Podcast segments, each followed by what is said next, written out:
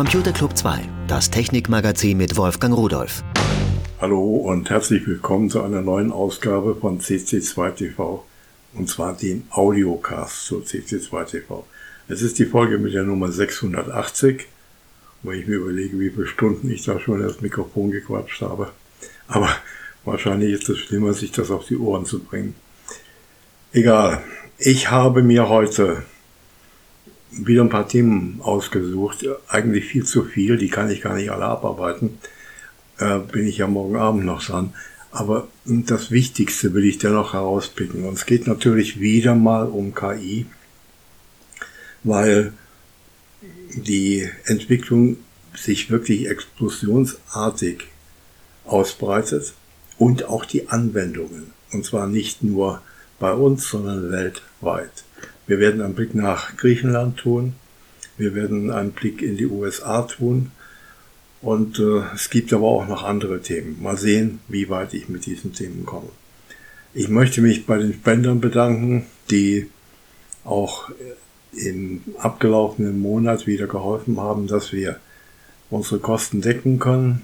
In ein ganz besonderer Gruß geht an einen sehr guten, sehr alten Freund im Tessin, der, das habe ich jetzt diese Woche erfahren, dem es leider sehr schlecht geht, der dem CC2 in den letzten Jahren oft und viel geholfen hat.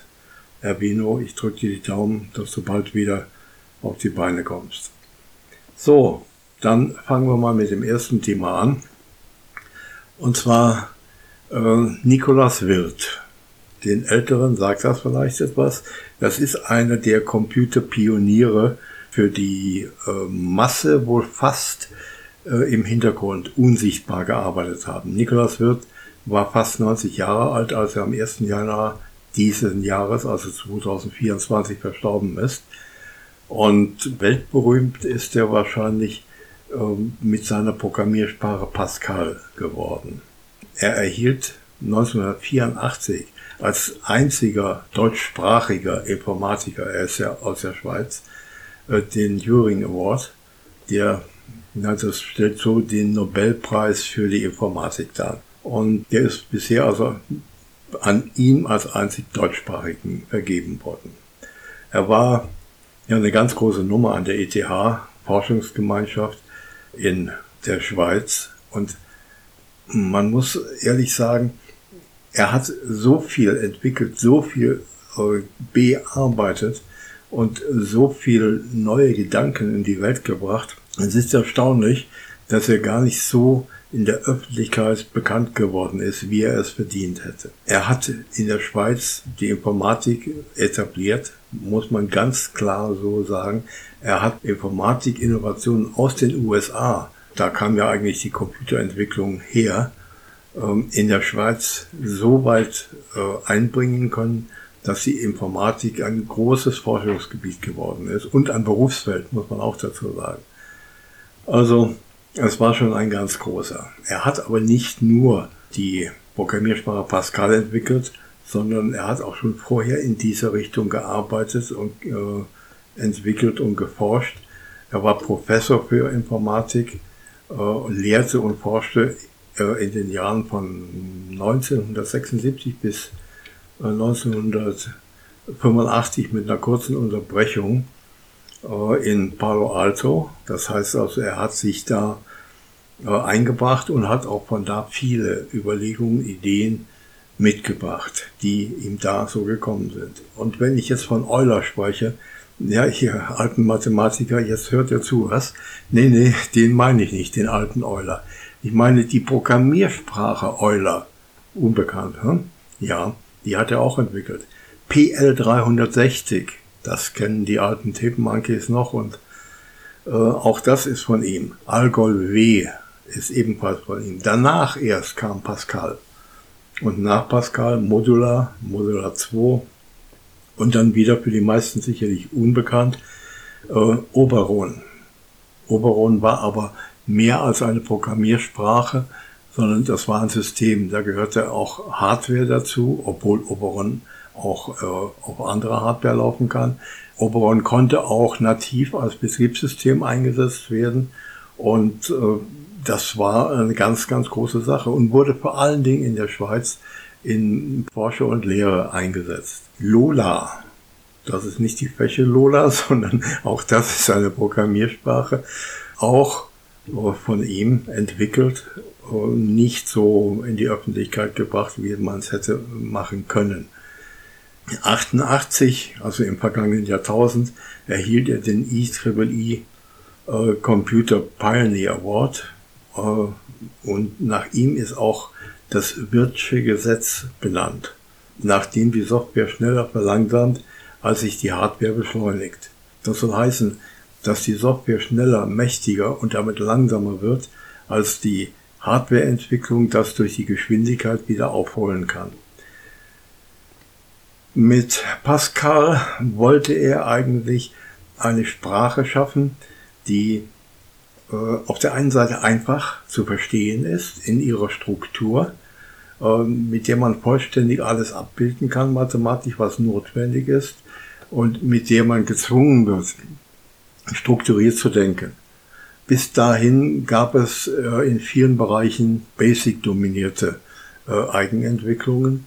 Und Basic, das wissen die alten Kerle alle, äh, das neigt zu Spaghetti-Code. Soll heißen, man hat die ganz bösen Gotus da drin, die von überall nach überall springen können. Und wenn man es nicht, nicht selbst diszipliniert hat, und zwar sehr, sehr streng, dann hat man Programme entwickelt, bei denen, wenn man die zwei Wochen später angesehen hat, immer der Gedanke kam, wer hat diesen Mist denn programmiert? Weil es einfach nicht mehr nachvollziehbar war. Aus diesem Dilemma heraus war auch eine der Ideen, hat er dann eben Pascal entwickelt. Gut, bei Pascal kann man natürlich auch so ein bisschen Spaghetti reinbringen, aber da muss man schon Gehirnschmalz aufwenden, um das zu schaffen. Umgekehrt war es bei Basic so, da musste man Gehirnschmalz aufwenden, um strukturiert zu programmieren. Also das war so der erste Ansatz, dass man eine Programmiersprache hm, entwickelt, die die Plattform darstellt, dass man übersichtliche Strukturen entwickeln kann, ohne darüber nachzudenken. Man wurde einfach gezwungen von der Struktur. Also Pascal ist einfach. Ich selbst bin in Berührung damit gekommen, für den Apple II gab es damals USTD Pascal. Dafür musste man noch eine Language Card haben, also eine 16 Kilobyte Speichererweiterung. Und dann wurde diese Sprache äh, auch in diese Speichererweiterung mitgeladen. Es war eine Sprache, man musste es kompilieren, es war kein Interpreter dabei. Das heißt, jede kleine Änderung musste man anschließend kompilieren. Und das mit einem oder zwei Diskettenlaufwerken war schon eine große Qual. Aber es hat viel Spaß gemacht, da hineinzuschauen und es sind viele schöne Sachen damit entstanden. Ja, äh, es war eine effiziente Sprache. Und man muss sagen, diese architektonische Umsetzung von Pascal, kam eigentlich aus Algol W heraus. Das hat Niklas Wirth immer äh, betont, dass das eigentlich der Ursprung war, auf der Pascal aufgebaut hat. Und an der ETH in Zürich hatte ich mal die Möglichkeit, mit ihm ein kurzes Gespräch zu führen, damals noch im WDR Computer Club. Das war schon interessant. Er war ein ganz normaler, ganz einfacher Mensch, dem es aber gelang, seine Gedanken so präzise und doch mit einfachen Worten herüberzubringen, dass ich eigentlich nur gestaunt habe. Ich habe selten einen so hochgradigen Wissenschaftler erlebt, der es möglich war, das ganz einfach auszudrücken, was er dachte. Dann nach dem Oberrundsystem, da war noch nicht Schluss bei ihm, es kam noch Lilith. Werden wahrscheinlich auch viele gar nicht mehr kennen und gar nicht mehr wissen, was das ist. Aber diese ganze Palette von Euler bis Lilith. Wer sich dafür interessiert, sollte doch mal reinschauen. In Wikipedia ist das sehr schön. Äh, zwar nur äh, als Abriss, aber doch gut beschrieben. Oberon gibt es auch noch äh, im Internet. Da gibt es eine ganze Community und man kann sich das auch heute noch für Plattformen wie Windows oder Linux herunterladen und installieren. Einfach um mal zu sehen, wie ist das entstanden, wie funktioniert das. Es macht Spaß, ähm, damit zu arbeiten und da mal einzutauchen in diese Welt aus dem vergangenen Jahrtausend. Gut, nun ist aber anders. Ich hoffe, er programmiert da auch die Welt zu etwas Besseren als das, was eben heute ist. Und ich möchte mich nochmal bedanken für das Gespräch von damals. Es war für mich ein Erlebnis. Kommen wir mal zu weniger lustigen Sachen. In den USA gibt es ja dieses Jahr Wahlen. Ich weiß, das dominiert alles, aber äh, die Bürgerrechte in den USA, die kritisieren zunehmend die Verwendung von Google-Suchdaten zur Strafverfolgung. Aber was heißt das? Nun, die Polizei in den USA, die benutzt immer häufiger Informationen, die sie von Google anfordert. Und zwar äh, will sie wissen, wer hat wann äh, wonach gesucht. Und äh, die Suchbegriffe, die deuten natürlich darauf hin, dass jemand Interesse an dem Inhalt, der hinter den Suchbegriffen steht, hat. Ob ich jetzt nach Gift suche, ob ich jetzt danach suche, wie ich meinen Nachbar umbringen kann, oder ob ich äh, danach suche, wie ich eine neue Frau finde, oder egal was.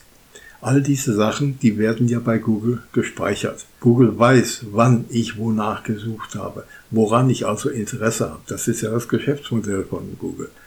Und äh, darauf greift die Polizei in den USA immer häufiger zu. Die Strafverteidigerorganisationen, äh, die stellen in der Praxis äh, diese Suchdatenabfrage bei Google und äh, Google antwortet denen ganz schön. Dazu kommt auch noch äh, Geofences. Das heißt also, ähm, da Google in der Regel weiß, äh, wo derjenige, der diese Suchanfrage gestellt hat, zu finden ist, kann man natürlich äh, dann äh, sagen, wer hat mit dem Mobiltelefon zum Beispiel in dem und dem Zeitraum nach den und den Begriffen gesucht und war zu dem Zeitraum in der Ortschaft oder in der Ecke der Welt oder wo weiß ich auch immer. Und dann kann man natürlich jetzt zusammen äh, basteln, dass man da schon bei irgendwelchen Suchen nach irgendwelchen Menschen die, gehen wir mal davon aus, alles auf rechtlicher Ebene und legitim äh, gesucht werden, dann möglicherweise als Verdachtsfälle angesehen werden können. Stellen wir uns nur mal vor, wer hat nach äh, der Adresse irgendjemanden gesucht, der danach ermordet oder überfallen wurde? Oder wer sucht nach Wohlhabenden in irgendeiner Gegend irgendwo? Und anschließend werden da Einbrüche verübt und so weiter. Natürlich muss sowas aufgeklärt werden, natürlich ist das richtig, aber es ist doch zweifelhaft, ob ähm, man einfach nur bei Google sagen kann, du sag mir mal, wer hat wann, wo, wonach gesucht, wo wohnen einsame Frauen oder was weiß ich nicht alles. Es sind so zweischneidige Sachen. Auf der einen Seite haben wir alle das Recht, sicher und gut zu leben. Auf der anderen Seite ähm, wollen wir auch nicht überwacht werden. Und Google überwacht nun mal speichert all diese Dinge. Und da kommt mir dann immer wieder in den Sinn, was ich seit 10 oder 15 Jahren höre, dass die Menschen keine Angst äh, davor haben, dass Google irgendetwas macht oder speichert. Die Menschen sagen alle, ich habe ja nichts zu verbergen, die diesem Lebensstil anhängen. Ob das nun wirklich so ist, wenn ich mir überlege, heute suchen Menschen danach, ähm, was man denn alles an Interessen hatte, die man im Internet versucht hat, in irgendeiner Art und Weise zu befriedigen oder äh, worüber man sich am meisten informiert hat. Aber das werden wir später in einem Thema noch hören. Es werden ja nicht mehr in Zukunft Menschen danach suchen, sondern KI, also mächtige Programmsysteme, äh, denen man sagt, ich suche den und den und den, der dann und dann das und das äh, gesucht haben könnte und da und da gewesen ist.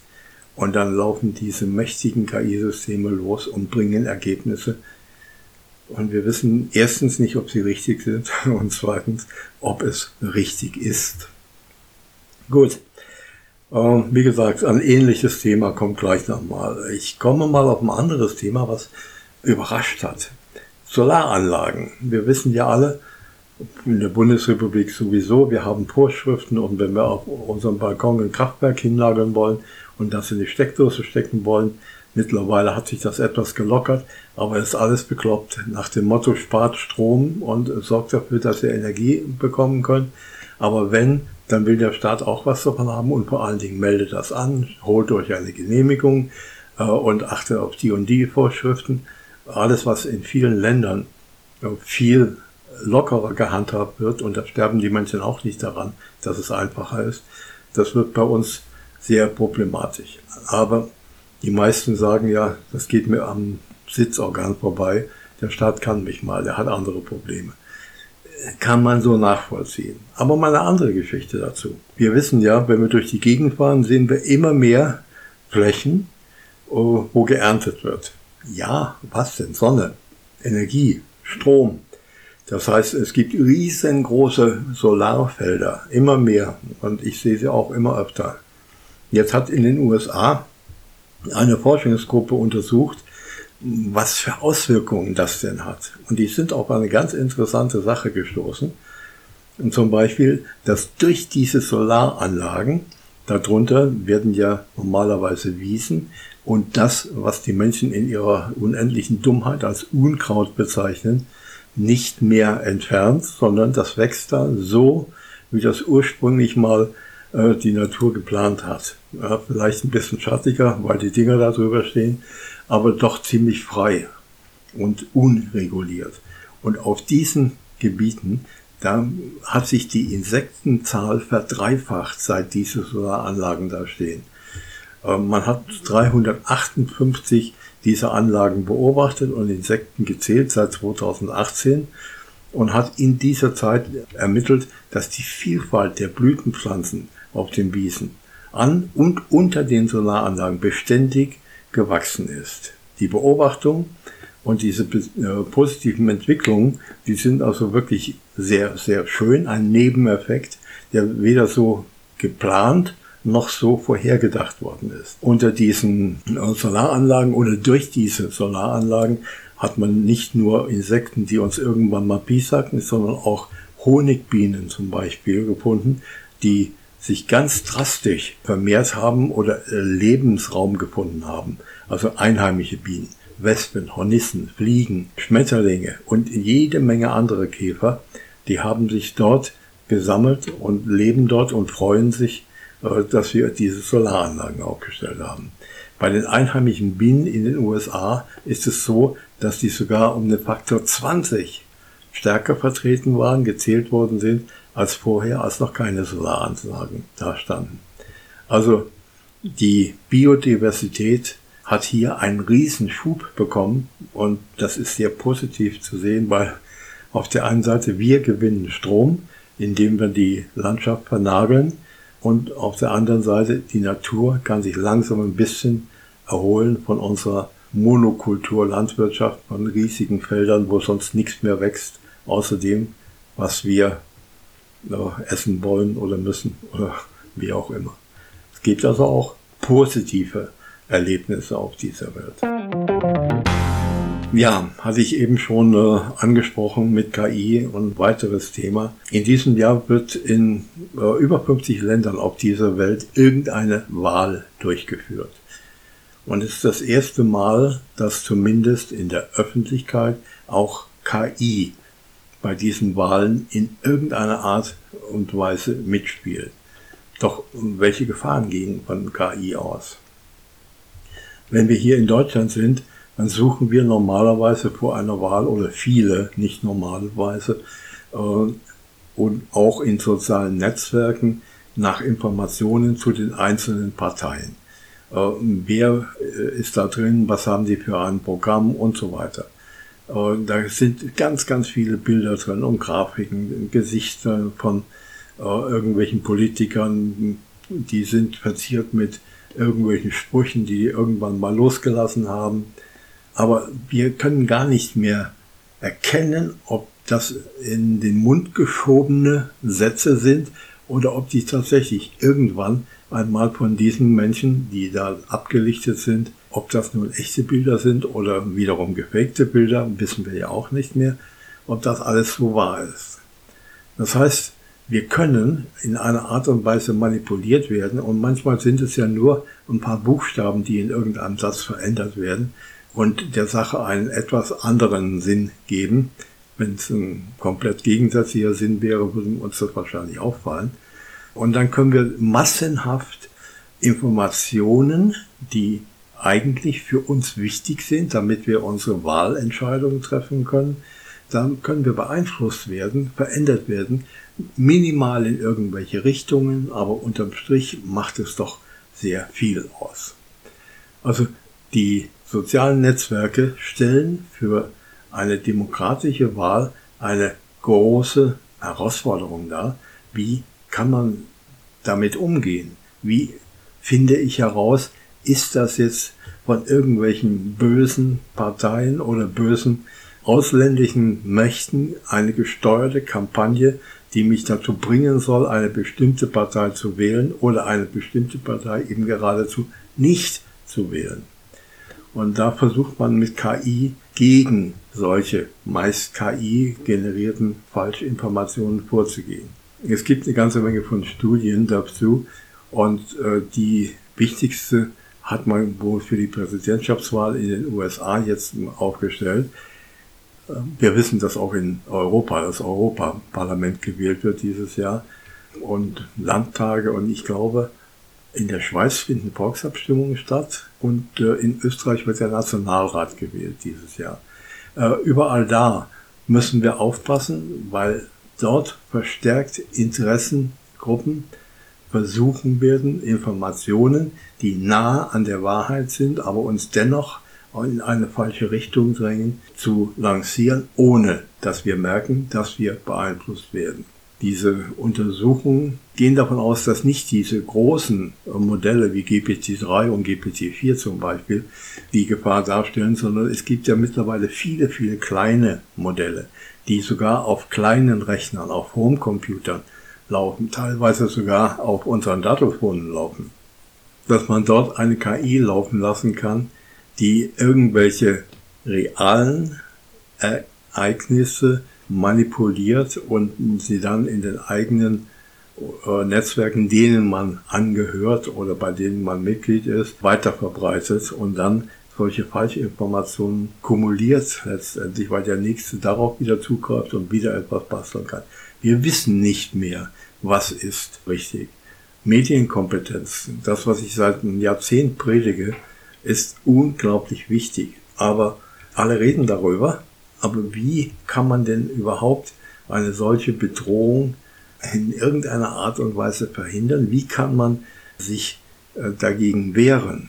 Das ist im Moment die große Frage, auf die noch keiner äh, eine richtige Antwort hat.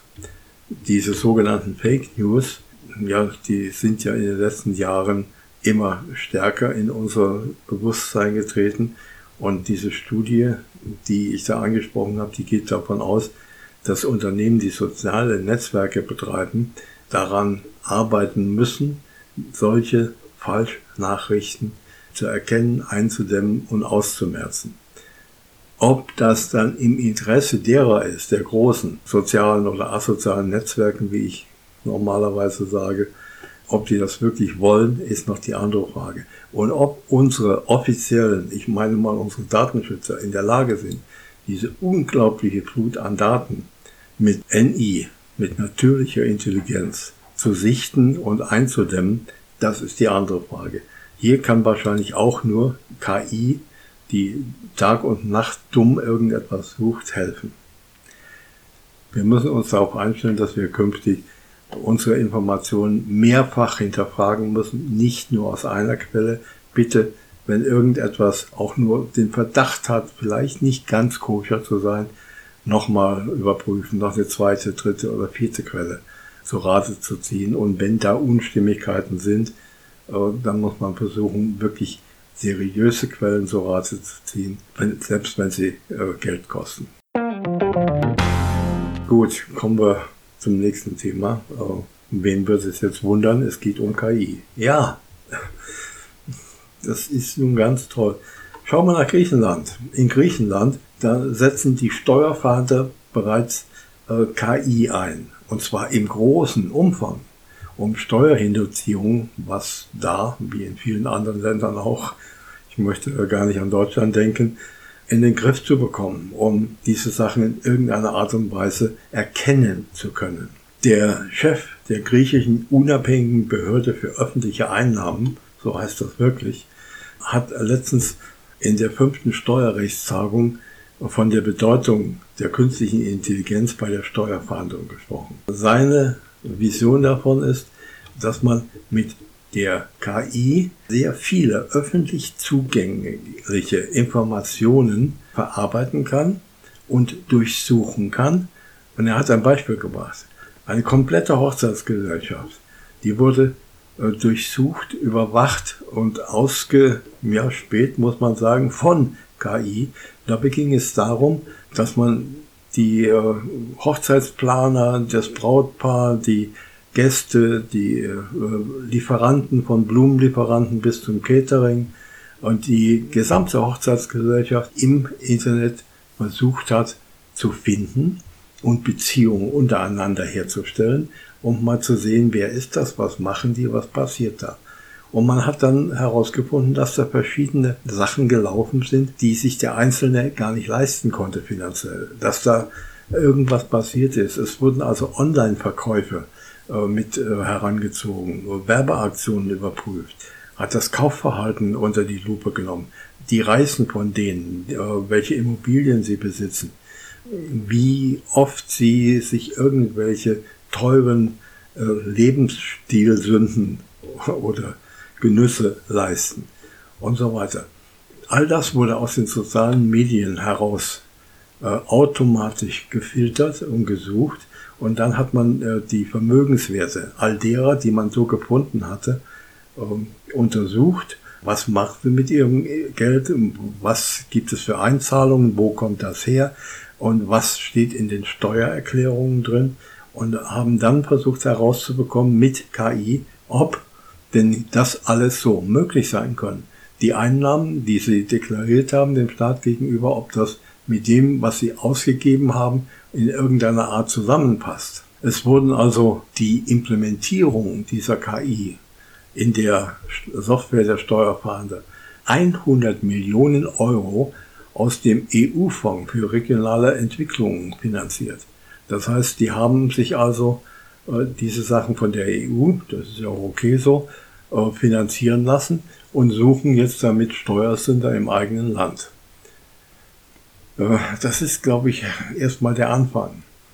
Wir haben ja auch hier, wie im vorigen Beitrag, schon immer gesagt, äh, wer sagt, von mir kann jeder alles wissen, ich habe keine Geheimnisse, der artikuliert im Grunde genommen seine Dummheit, weil er noch gar nicht von vornherein wissen kann, welches seiner öffentlich preisgegebenen äh, Informationen, Ereignisse, Erlebnisse, Einkäufe, Unfälle, was auch immer, Feiern oder Urlaubsreisen, äh, irgendwann einmal verwendet werden kann, um ihm einen Strick daraus zu drehen. Egal ob zu Recht, noch schlimmer, wenn das zu Unrecht passiert, weil irgendeine KI eben der Meinung ist, nee, so sparsam kann keiner leben, der hat irgendwo Schwarzgeld oder was weiß ich auch immer.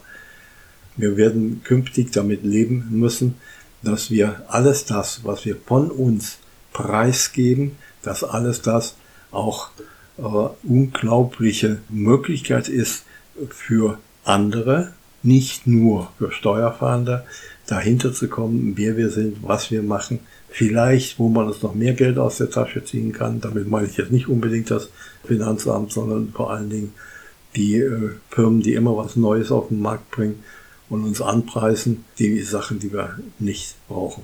Also aufgepasst, dieses Hochzeitsbeispiel, das war nur ein einziger der genannten Fälle, die mittlerweile schon ganz normal mit dieser Software aufgedeckt worden sind.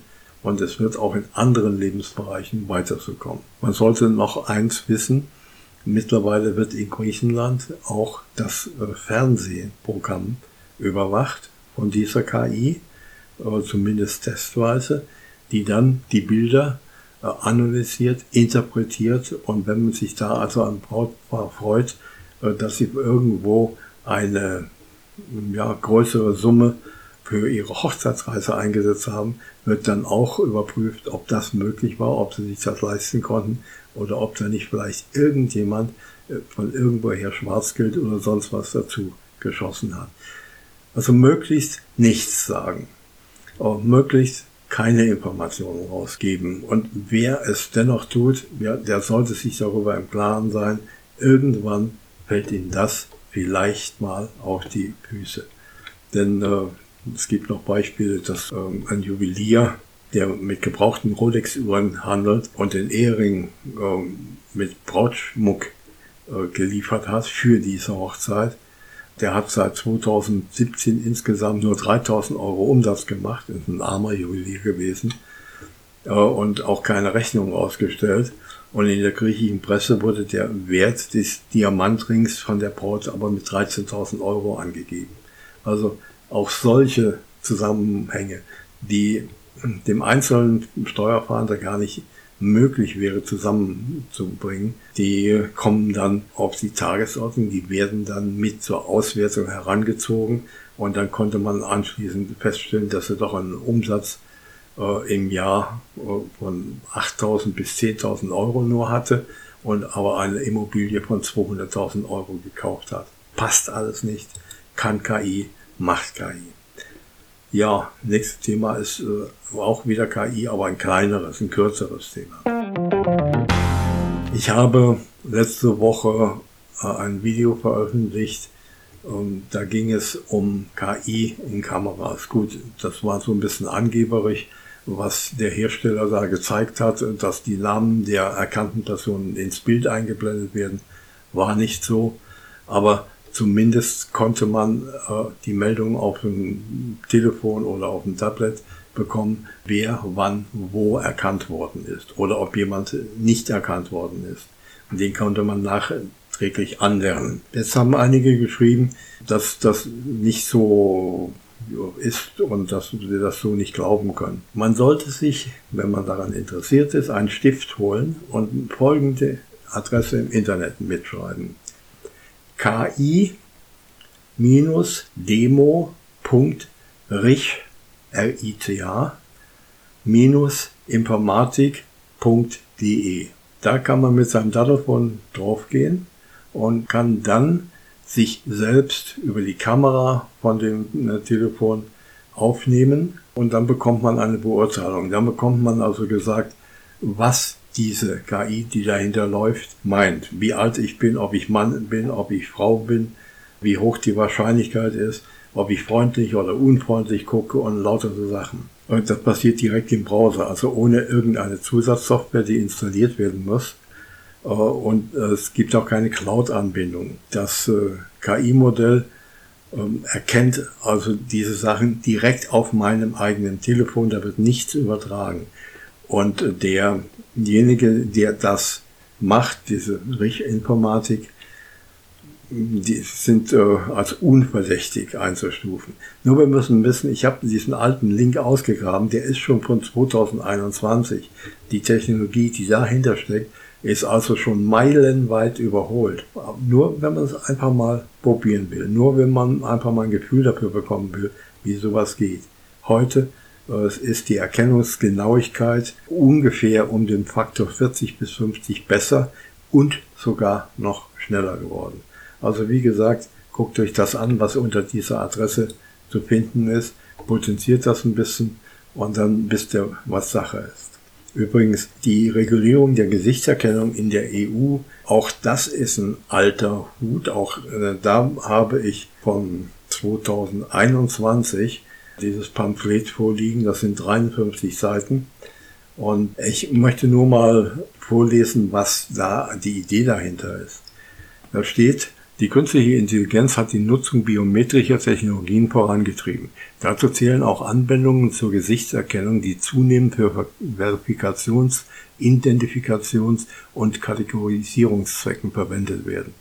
Mit dieser Studie wird erstens ein Überblick über technische und wirtschaftliche Aspekte von Gesichtserkennungstechnologien über ihre verschiedenen Einsatzmöglichkeiten geboten. Zweitens werden Bedenken aufgezeigt, die sich aus den spezifischen Merkmalen der Technologie und ihren potenziellen Auswirkungen auf die Grundrechte der Menschen ergeben. Drittens wird eine Bestandsaufnahme der Rechtsrahmen, insbesondere der derzeit in der Europäischen Union auf die Gesichtserkennung anwendbaren Vorschriften zum Datenschutz und Nichtdiskriminierung gemacht und wird viertens der jüngst vorgelegte Vorschlag für ein EU-Gesetz über künstliche Intelligenz zur Regulierung von Gesichtserkennungstechnologien untersucht.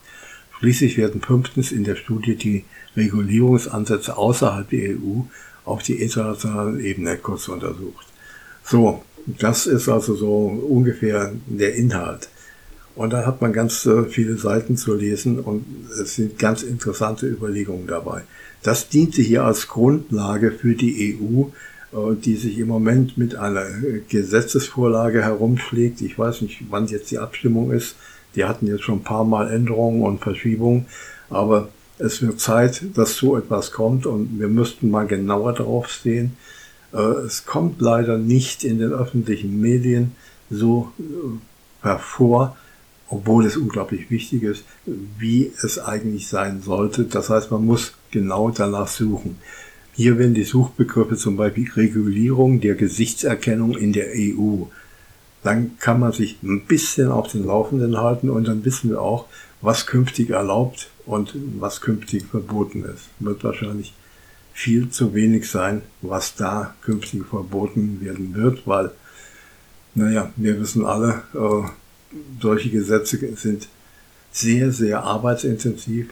Es muss sehr viel recherchiert werden, überprüft werden, gegengecheckt werden.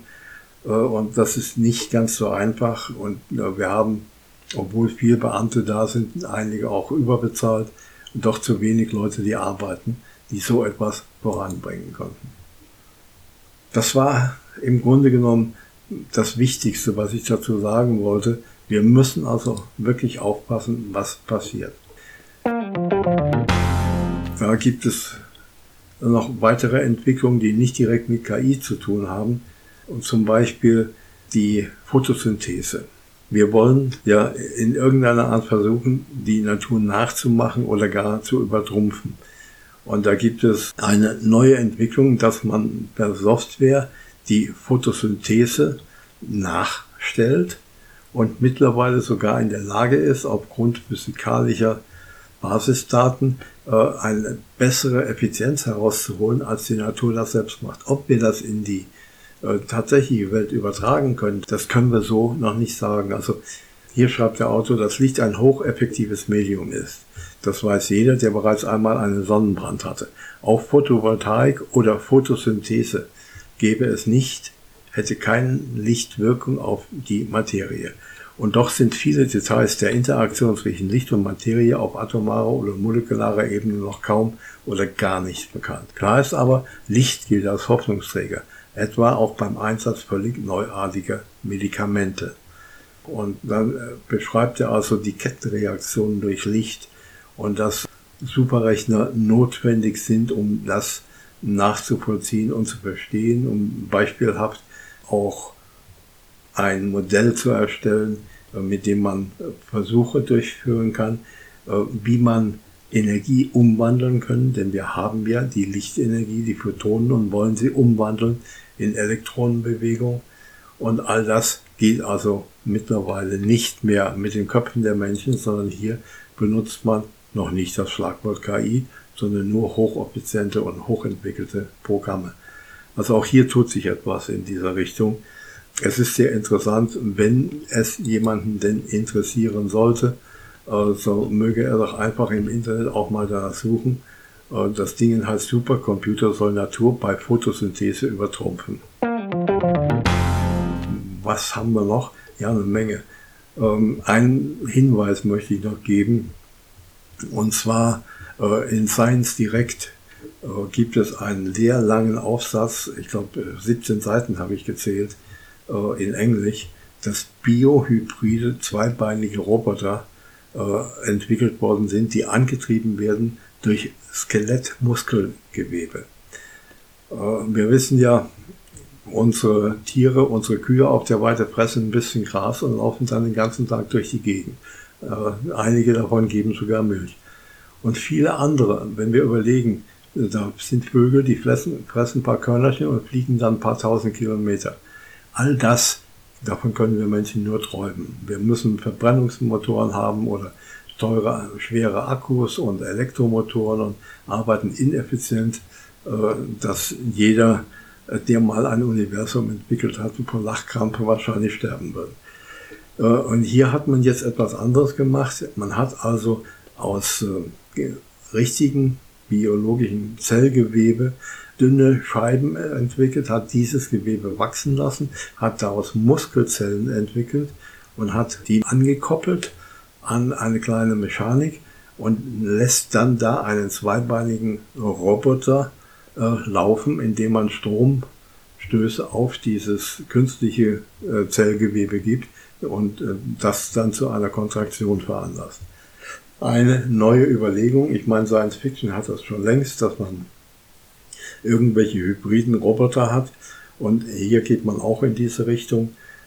Wir haben ja auch schon Kunsthaut, die durchblutet ist und die warm ist, als Überzug für Metallroboter oder sowas. In der Entwicklung hatte ich vergangenes Jahr mal drüber berichtet.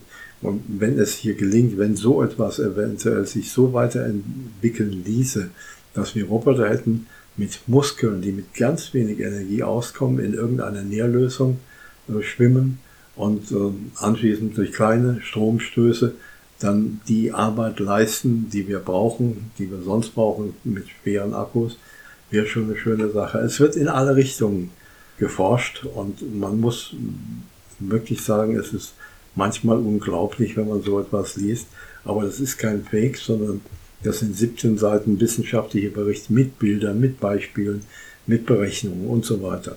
Man sollte als Interessierte suchen nach Biohybrida, Hybrida natürlich mit Y, zweibeinige Roboter. Dann findet man mit Sicherheit etwas und äh, die Publikation heißt Science Direct, das wird zusammengeschrieben. Ist vom 26. Januar, also noch ganz frisch die Information. Das soll es für heute gewesen sein. Das war mal so ein Rundblick. Es ist schon erschreckend, wenn man sieht, dass KI eine Entwicklung ist, so wie die Computer plötzlich in die Welt kamen und sich dann überall breit gemacht haben und dominieren mittlerweile immer und alles. Äh, denn auch ein kleiner Chip, der irgendwas antreibt, ist ja letztendlich leistungsfähiger als damals die ersten, äh, der PET 2001 oder der Apple II oder äh, hat mehr Speicher, ist viel schneller und braucht einen Bruchteil der Energie und äh, treibt alles an und ist vor allen Dingen viel, viel, viel, viel ausfallsicherer, als das vor 30 Jahren war. So, und wenn wir uns diese Entwicklung heute ansehen, jetzt haben wir die Plattformen, jetzt haben wir die Hardware, die ist ziemlich ausentwickelt. Da kann sich im Moment mit dieser Technologie nicht mehr so sehr viel tun. Da stagniert also alles. Es gibt keine höheren Taktfrequenzen. Gut, man kann noch ein paar Milliarden Transistorfunktionen zusätzlich da drauf nageln, wissen wir aber auch nicht, was wir damit sollen, äh, weil richtige Parallelverarbeitung haben wir immer noch nicht ausgedacht, geht also auch nicht.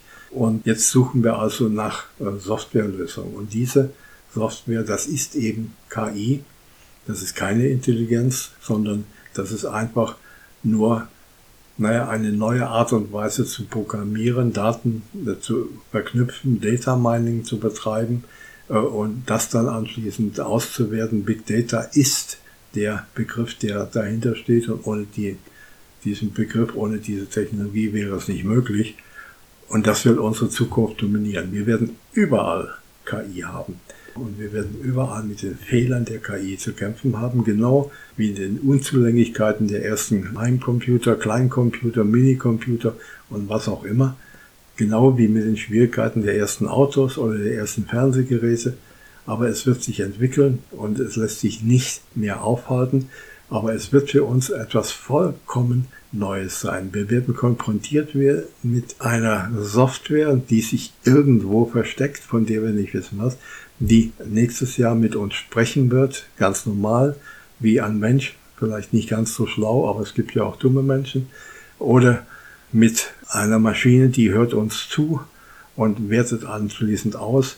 Wir werden in ganz, ganz vielen Bereichen mit Maschinen sprechen, die hinter denen ein KI-Paket steckt und wir wissen nicht, was das, was wir mit diesen Maschinen besprechen, wann, wo, wie lange gespeichert wird, wer darauf Zugriff hat, wer äh, einen Nutzen daraus ziehen kann und was tatsächlich damit passiert. Aber wir können uns nicht dagegen wehren.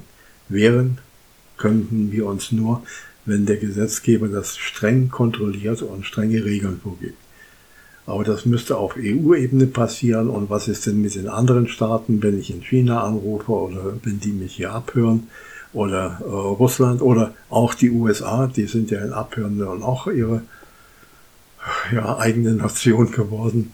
Wir wissen nicht, was passiert. Oder wussten Sie, wenn Sie zum Beispiel bei äh, Opel anrufen und man sagt Ihnen, ähm, wenn Sie damit einverstanden sind, dass äh, dieses Gespräch aufgezeichnet wird, dann drücken Sie bitte eins oder sagen Sie eins. Dass dann diese Daten in den USA gespeichert werden. Das, was Sie sagen, was Sie besprechen, warum gibt es keine Gesetze, die mir ganz klar den Hersteller zwingen, wenn er meine Gespräche aufzeichnen will, dass er mir sagt, wo das gespeichert wird und wie ich das anhören kann, was da gespeichert ist und wie das gelöscht wird. Die meisten wissen das nicht. Opel ist nur ein Beispiel. Es gibt ganz viele Unternehmen, die ihre Sachen irgendwo speichern, im, über einen großen Teich oder in Ländern, die ich gar nicht in den Mund nehmen möchte oder sowas, weil dort die Dienstleistung so billig ist. Also man sollte immer darauf achten, was man sagt, auch wenn man der Aufzeichnung zustimmt.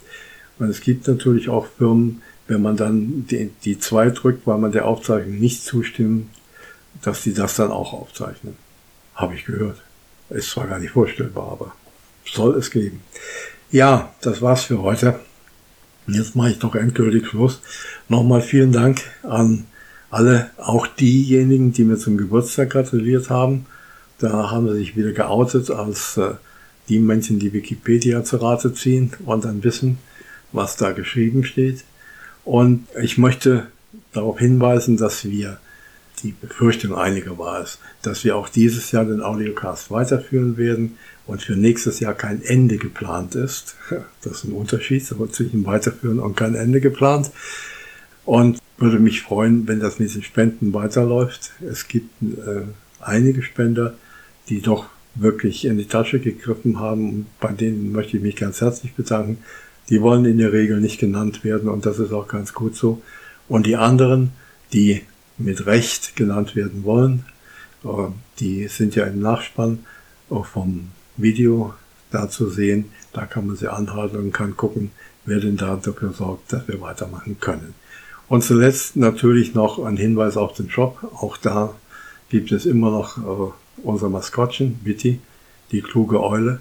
Und es sollte eigentlich jeder eine kluge Eule, unsere Bitty, haben. Thomas Ritter, der Shopbetreiber, sagt ja die Bitty, weil es die Eule ist. Bei mir ist es der Bitty, weil, äh, weiß ich nicht, ist eben so. Äh, und wer das Teil zu Hause hat und neben sich irgendwo auf dem Computer stehen hat, der kommt auch in schwierigen Lagen zurecht. Man braucht das Teil nur anzusehen und schon hat man die Lösung. Also, bevor ich weiter Quatsch erzähle, vielen Dank fürs Zuhören. Tue den Daumen hoch, sage immer ein Bit übrig behalten und bis zum nächsten Mal und tschüss. Das war Computer Club 2, das Technikmagazin mit Wolfgang Rudolf. Technik, Produktion und Redaktion Wolfgang Rudolf.